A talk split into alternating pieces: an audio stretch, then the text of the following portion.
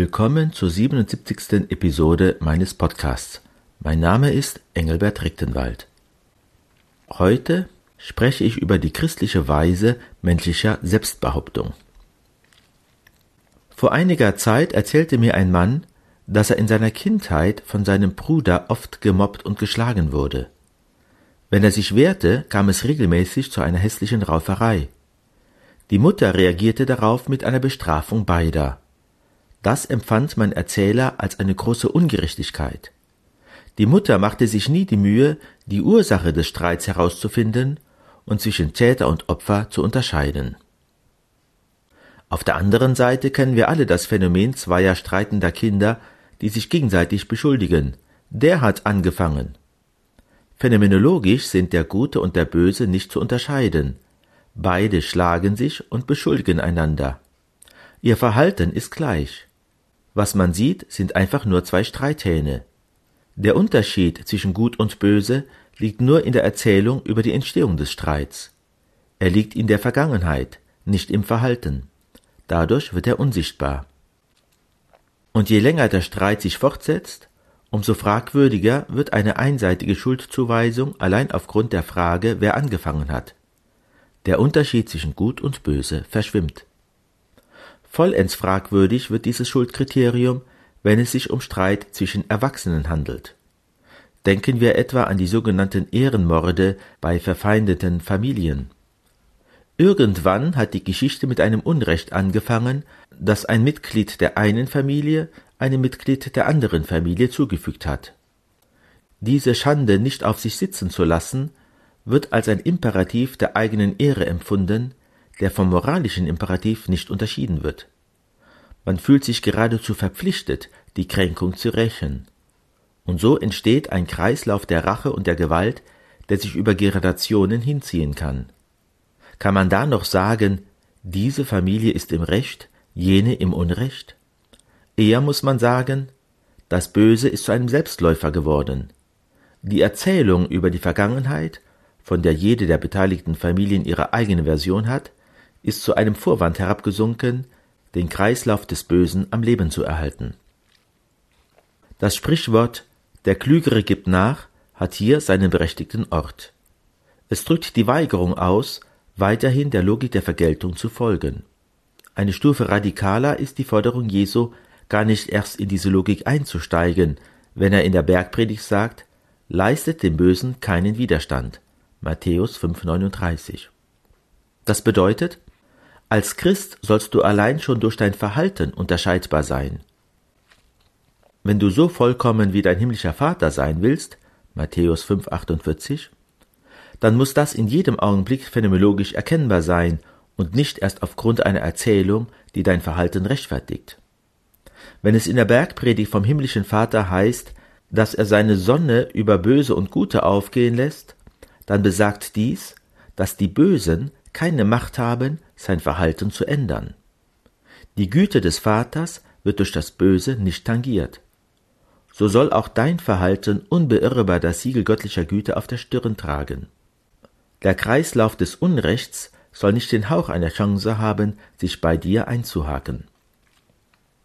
Aber macht die Mahnung Jesu, dem Bösen keinen Widerstand zu leisten, nicht das Gute auf eine bestimmte Weise fragwürdig? Wie soll ich, wenn ich Opfer von Unrecht geworden bin, das praktizieren, ohne mich aufzugeben? Fällt mir da Jesu Moral in meinem berechtigten Anliegen der Selbstbehauptung nicht in den Rücken? Bedeutet Nachgiebigkeit nicht, dem Bösen Vorschub zu leisten? Hier scheint die Moral sich selber ein Bein zu stellen.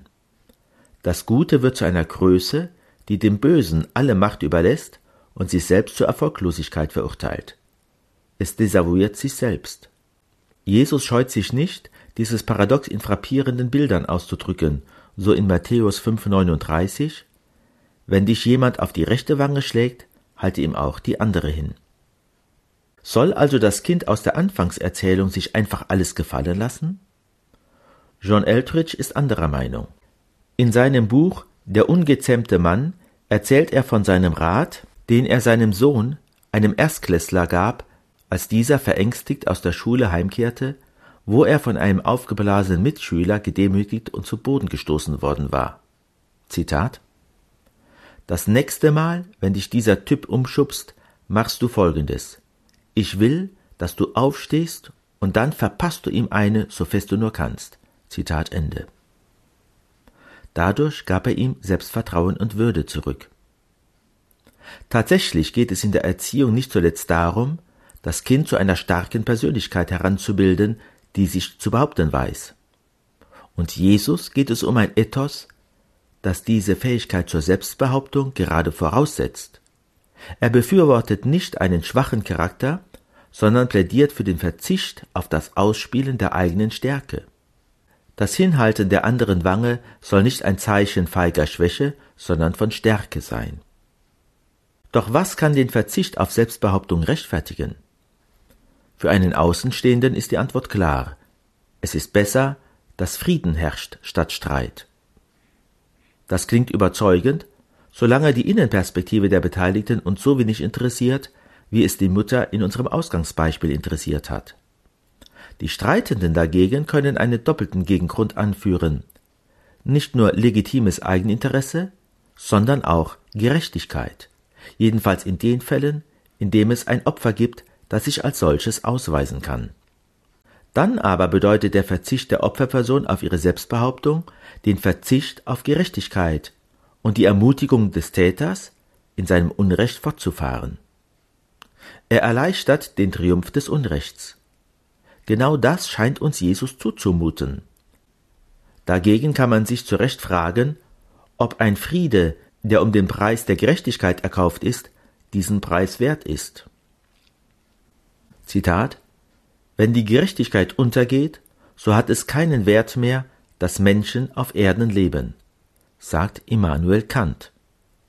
Diese Sicht der Dinge scheint den Grundsatz besser Friede als Streit auszuhebeln so dass stattdessen gilt, besser ein gerechter Streit als ein ungerechter Friede. Wer hat nun recht, Jesus oder Kant? Man könnte pragmatische Gründe für Jesu Zumutung ins Feld führen. Sie sei nur ein psychologisches Gegengewicht gegen unsere Tendenz einer egoistischen Verzerrung unseres moralischen Urteilens. Alle Streitparteien seien in ihrer jeweiligen Innenperspektive gefangen und hielten ihre Sache für gerecht. Aus solchen Erwägungen ist ja auch die Institution des Richters entstanden. Da jeder in seiner eigenen Sache ein schlechter Richter ist, hat ein Rechtsstreit von einem Unbeteiligten entschieden zu werden, nachdem dieser beide Parteien angehört und den Sachverhalt so weit wie möglich aufgeklärt hat.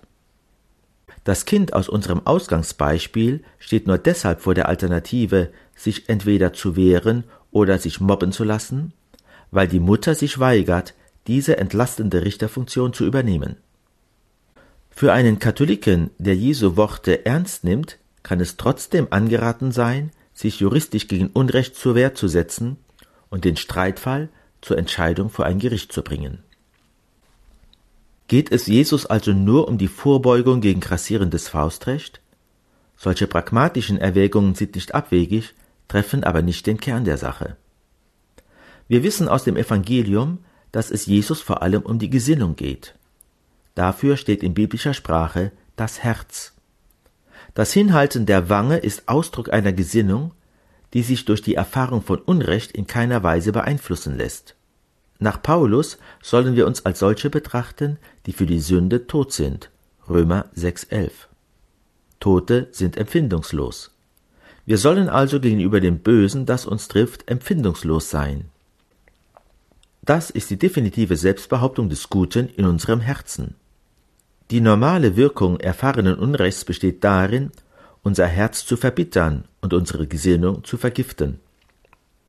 So werden aus Opfern leicht Täter. Zum Beispiel waren manche Amokläufer zuvor jahrelang Opfer von Mobbing, etwa 1999 im Fall des Amoklaufs in der Columbine High School in Littleton. So pflanzt sich das Böse fort von Herz zu Herz. Die andere Wange hinzuhalten bedeutet, diese Kette zu unterbrechen. Es ist nicht Nachgiebigkeit gegenüber dem Bösen, sondern im Gegenteil der wirksame Widerstand gegen dessen Ausbreitung ins eigene Herz hinein. Es ist ein Zeichen äußerster Gesinnungsstärke. Als der heilige Alphons Maria von Liguri während seiner Amtszeit als Bischof einmal von einem seiner Priester wüst beschimpft wurde, setzte er sich nach einigen erfolglosen Besänftigungsversuchen an seinen Schreibtisch und beschäftigte sich dort, ohne auch nur noch im geringsten auf die Beleidigungen zu reagieren. Er machte sein Inneres tot gegen das Böse. Wenn wir genauer hinschauen, geht Jesus an der zitierten Stelle der Bergpredigt noch ein Stück weiter. Liebet eure Feinde, Matthäus 5,44. Das bedeutet, nicht nur standhalten, sondern Gegenangriff. Wir sollen uns nicht nur nicht vom Hass der Feinde anstecken lassen, sondern umgekehrt sie mit unserer Liebe anstecken. Darin erweist sich die Macht der Liebe. Die Liebe duldet alles und hofft alles, wie Paulus schreibt, 1. Korinther 13,7. Sie duldet alles, selbst den Sieg des Feindes, weil sie alles hofft, nämlich die Verwandlung dieses Sieges in einen Sieg der Liebe. Genau dies war auch der Weg unserer Erlösung. Jesu Liebe siegte genau in jedem Augenblick, als er am Kreuz vom Bösen umgebracht wurde